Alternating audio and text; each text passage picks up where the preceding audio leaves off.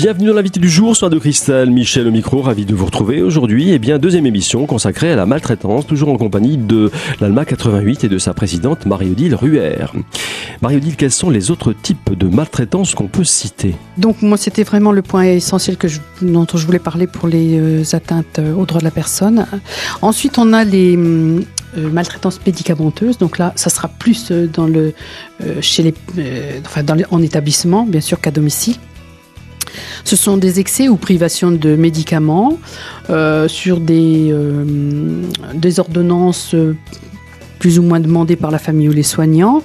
c'est le cas, par exemple, on, on a eu le cas, hein, tous les exemples que je vous donne sont issus de cas euh, que nous avons eus, euh, soit chez nous dans les Vosges, soit euh, au niveau national, des cas qui ont été qui ont été répertoriés. Et, et donc on s'est aperçu que quelquefois, dans certains établissements, pas dans tous heureusement, on, on, donne beaucoup de calmants le soir aux résidents pour être tranquille la nuit. Hein, donc voilà. Comme ça, parce que il est, c'est, certain que les personnes âgées ont des rythmes un petit peu différents. la nuit, ben, forcément, elles peuvent être réveillées, elles ont pas, et et donc, euh, elles peuvent effectivement, effectivement demander de l'aide ou, ou, simplement être réveillées puis demander à parler. Donc, pour être tranquille, euh, somnifère. Voilà. Donc ça, c'est à la limite de la de la de la faute professionnelle, non? Oui, limite, limite faute professionnelle. Euh, mais enfin, dans la mesure où euh, il n'y a pas de conséquences. Euh, dramatiques sur la personne, ça la, oh ben ça la oui, oui, ça la rend groggy. Hein. La conséquence est, c'est euh, une maltraitance euh, physique et, et, et donc le, oui, une facilité de la part du soignant de, de dire ben voilà, moi je résous la situation comme ça.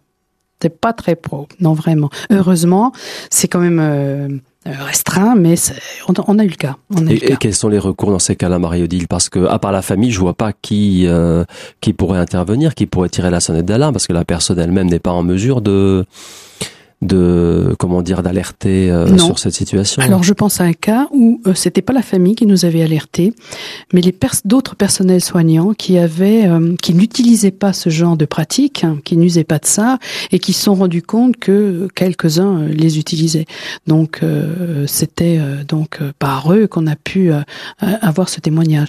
Mais c'est arrivé également que ce soit la famille aussi bien sûr qui se rendent compte le matin ou en appelant que le que la personne n'est pas euh, pas, tout à fait. Euh, euh, voilà.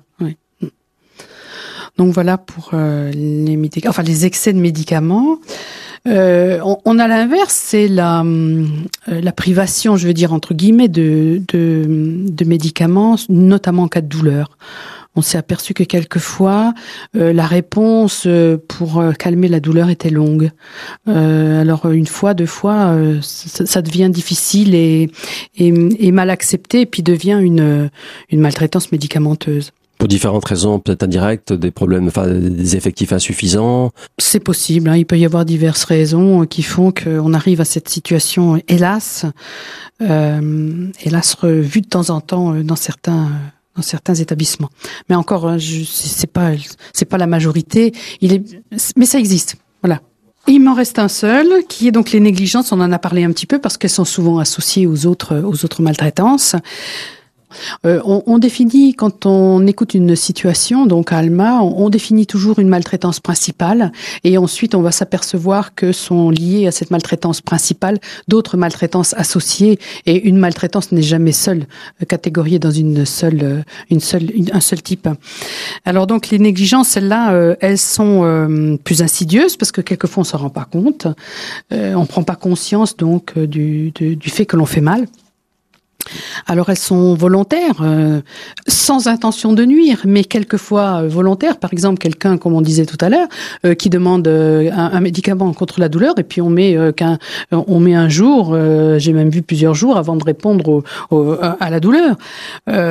donc elles sont. On a aussi d'autres. On a eu par exemple le cas cet été où il y avait la, la, canicule, et, et donc des personnes avaient besoin de s'hydrater, et puis un petit peu et loin du verre, arrivaient pas à attraper le verre pour boire. Et quand elles appelaient, bon ben voilà, on répondait pas tout de suite.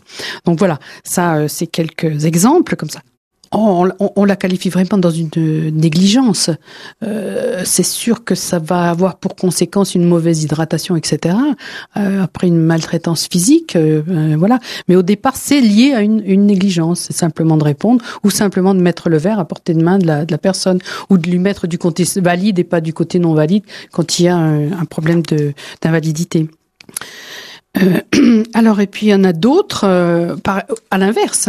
On peut assister aussi euh, à des personnes, à des soignants qui disent oui mais il faut absolument boire, il faut absolument manger, alors que la personne elle en a plus envie et que finalement elle en a plus besoin non plus parce qu'elle sait quand même bien elle ce qu'elle a besoin. Et, et donc ça c'est l'inverse, c'est une négligence, je veux dire active qui qui dit qui fait arriver à une, une situation de, de maltraitance, un excès de zèle, voilà. Euh, alors après, dans toutes les négligences que l'on peut avoir, c'est euh, euh, un manque à l'aide à la marche, un manque à l'aide à la toilette, un manque d'aide pour les repas, un manque d'aide dans l'hygiène aussi, on a vu aussi, respect de la vie privée, par exemple, entrer sans frapper, c'est une négligence, un manque de respect qui fait que ben voilà, on considère plus les gens comme étant des personnes entières. Euh, et la dernière négligence, donc, euh, qui moi toujours me fait bondir, euh, c'est quelquefois dans les dans les maisons de retraite, il y a des plannings bien rigides. Euh, on parle de à l'heure à l'heure on mange, à l'heure là on, on, va se distraire, à l'heure là on va aux toilettes. Et quand c'est pas dans ces heures-là, eh bien voilà, on dit la réponse, on fait pas, et on vous répond bah débrouillez-vous, faites dans vos couches, etc. Donc ça c'est quand même assez un, manque d'humanité complet et qui est vraiment inadmissible.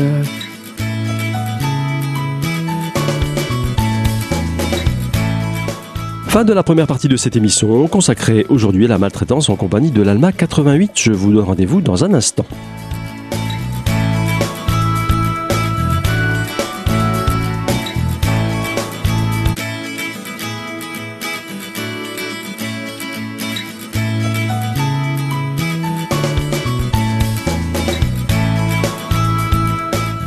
Deuxième partie de l'invité du jour, euh, consacrée aujourd'hui à la maltraitance en compagnie de l'ALMA 88 et de sa présidente Marie-Odile Ruher.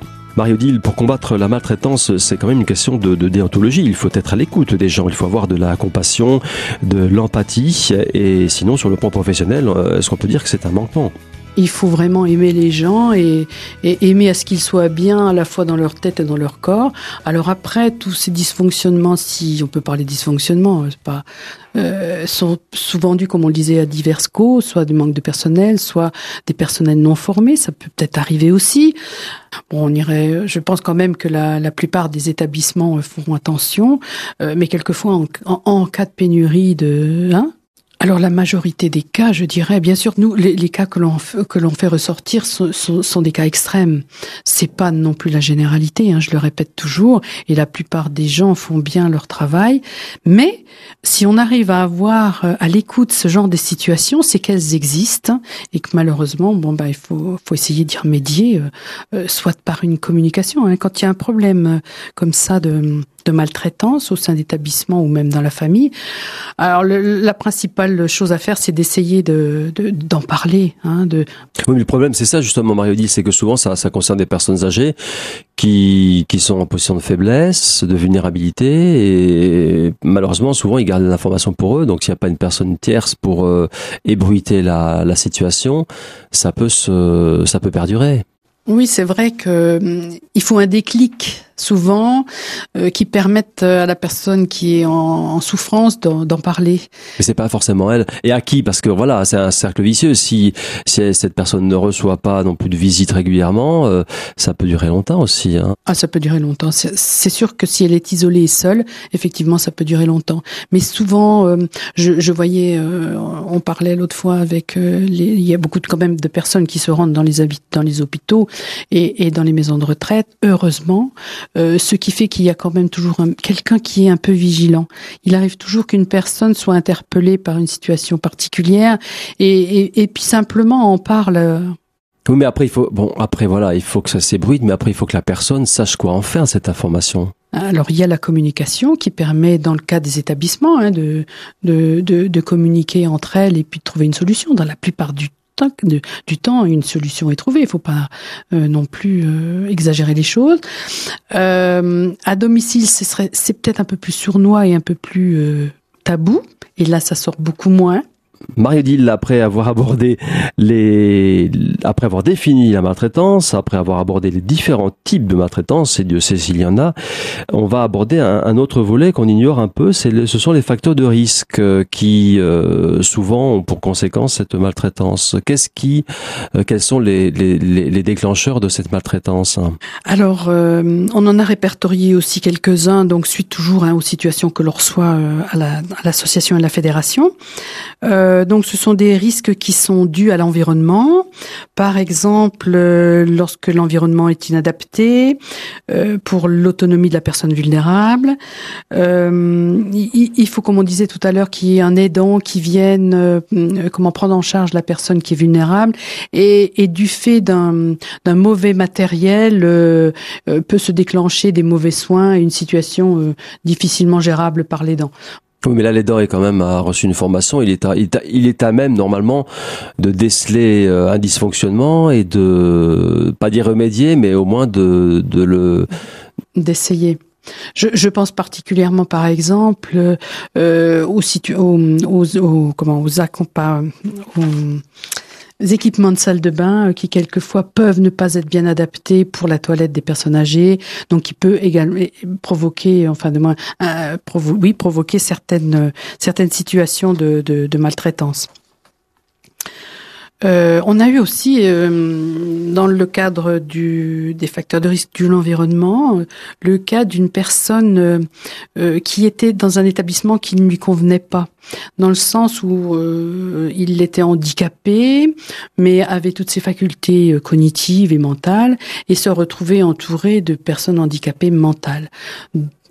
Voilà, elle n'était pas au bon endroit. Donc pour elle, euh, ça devenait une maltraitance euh, de que, que d'être dans cet environnement-là parce que visiblement euh, tout ce qu'on lui proposait, bon, n'était pas adapté à ces situations à elle. Voilà ce qu'on pourrait dire un peu sur euh, euh, les facteurs dus à l'environnement. Puis il y a quand même l'isolement. Hein, l'isolement qui peut être une, un facteur de maltraitance dans le sens où la personne âgée peut ne pas avoir accès à tout ce qui est tout ce qui lui est offert pour vivre une vie normale normalement, normalement épanoui.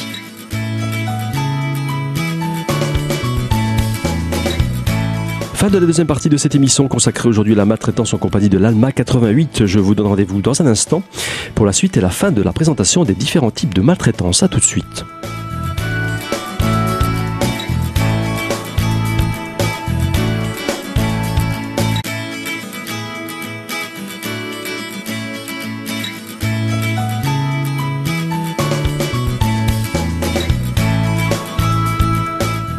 Troisième et dernière partie de l'invité du jour sur Radio Cristal consacrée aujourd'hui à la présentation de la maltraitance en compagnie de Marie-Odile Ruher de l'Alma 88.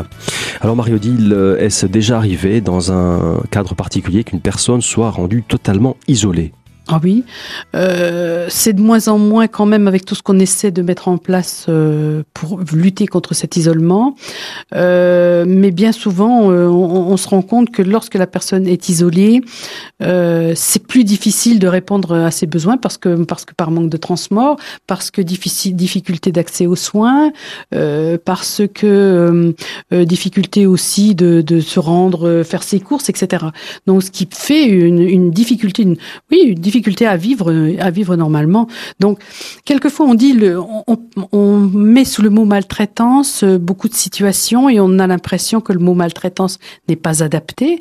Mais en fait, euh, lorsque je pense que lorsque l'on ne vit pas la vie qu'on devrait vivre dans les conditions normales, euh, on peut à un moment donné parler de maltraitance quand vous avez parlé d'isolement, je pensais plutôt à une personne euh, isolée, mais euh, pas géographiquement, une personne isolée qu'on laissait dans le confinement, c'est-à-dire on, lui refuse la télécommande de la télé, on, on dit qu'on peut pas la, lui rendre visite, etc. L'isoler, mais comment dire, euh, sur place dans, dans l'établissement, ça doit, ça doit arriver, ça aussi, non? Oui, oui, oui, oui, oui, ça c'est un. Moi, je pensais plutôt euh, à l'isolement géographique de départ, mais c'est vrai que le fait d'être isolé euh, dans sa situation, comme vous disiez, dans un euh, soit dans, une, dans chez elle ou dans sa maison de retraite parce qu'elle voit personne, c'est sûr qu'après ça peut déboucher sur une maltraitance psychologique. C'est bien sûr, bien sûr, tout à fait. Euh, ensuite, bon, le facteur de risque qui est euh, lié aux aidants, on peut très bien imaginer que les, personnes qui aident les personnes en situation de, dépendance ou vulnérables, ben, eh bien, un jour euh, puissent être fatiguées parce que ces personnes demandent beaucoup. Euh, et donc, on peut, on peut vraiment imaginer que ces personnes-là soient, donc ces aidants, soient fatigués oui, enfin, d'un autre côté, c'est un choix aussi de leur part. Ils ont été formés. Euh, après, ils ont une hiérarchie aussi. Hein. C'est vrai, mais euh, il faut bien se rendre compte aussi que la personne âgée peut quelquefois être très exigeante, être même quelquefois agressive.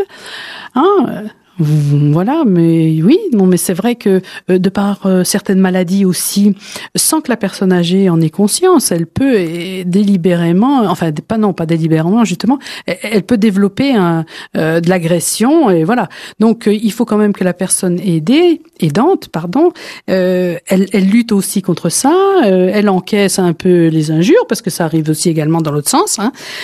donc on peut aussi penser que les aidants, ils ont ils ont besoin d'un peu de répit et que euh, toutes les structures de répit, on en, fait de plus en plus, mais il n'y en a encore pas assez, où euh, ces aidants euh, peuvent lâcher prise un peu et, confier la personne à d'autres. Eh bien, par exemple, pour les personnes âgées, il existe des hum, résidences, c'est pas le mot, des hébergements de jour. Et, et, donc, euh, donc sur les, les, risques dus aux aidants, euh, donc là, on a parlé un peu de l'agressivité des deux côtés, euh, et aussi, euh, j'en ai parlé un petit peu au départ, ce, ce, ce, rapport de force entre les personnes, il faut qu'il soit juste. Si à un moment euh, l'aidant a une a un pouvoir beaucoup trop exagéré sur la personne qui l'aide, ça peut développer une, une situation de maltraitance. Voilà donc pour euh, les, facteurs de risque dus aux aidants. Après, ben, il y a les facteurs de risque dus à la personne vulnérable, euh, c'est-à-dire la personne euh, aidée elle-même, parce que elle peut avoir des difficultés de, communication de par sa maladie ou de par son de son handicap. elle peut être passive, elle peut, elle peut, avoir aussi une mauvaise gestion financière qui va développer par la suite divers problèmes qui peuvent déboucher sur la maltraitance.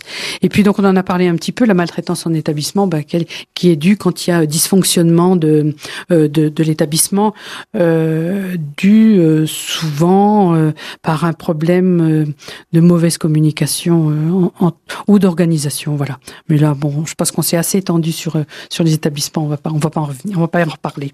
Voilà un petit peu sur le, les facteurs de risque qui peuvent donc provoquer de maltraitance.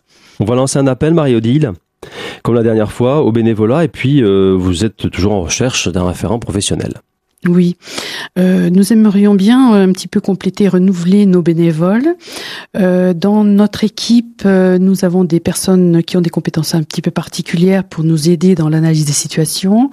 nous avons des un juriste, un médecin. je recommence. Nous avons un juriste, du, du, personnel, du euh, je fatigue. Nous avons donc euh, euh, des personnels qui ont une compétence particulière et nous recherchons euh, pour compléter notre équipe donc un, médecin qui soit issu peut-être de la gériatrie, mais enfin c'est pas non plus une obligation, qui soit à la retraite, qui puisse nous nous donner un peu de son temps, donc justement pour nous aider dans l'analyse de ces situations, quelquefois aussi avoir un contact avec dans le domaine médical qui permet quelquefois d'élucider certaines situations. Voilà. Ils sont spécialisés, donc nous avons un juriste, nous avons du, du personnel socio-médico personnel social, euh, juriste et un médecin. Mais c'est vrai que ce médecin, il n'est pas toujours euh, euh, comment disponible. et c'est vrai que nous aimerions en avoir un qui soit vraiment disponible pour chacune de nos permanences. Voilà et qui nous permettent donc de d'avoir une analyse un peu plus médicale et éventuellement avoir voilà pour chaque dossier et puis euh, avoir peut-être aussi des contacts euh, avec le milieu médical.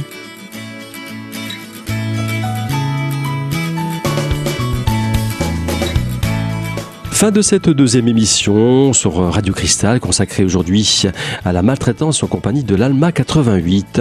Je vous donne rendez-vous très prochainement pour une nouvelle thématique sur Radio Cristal.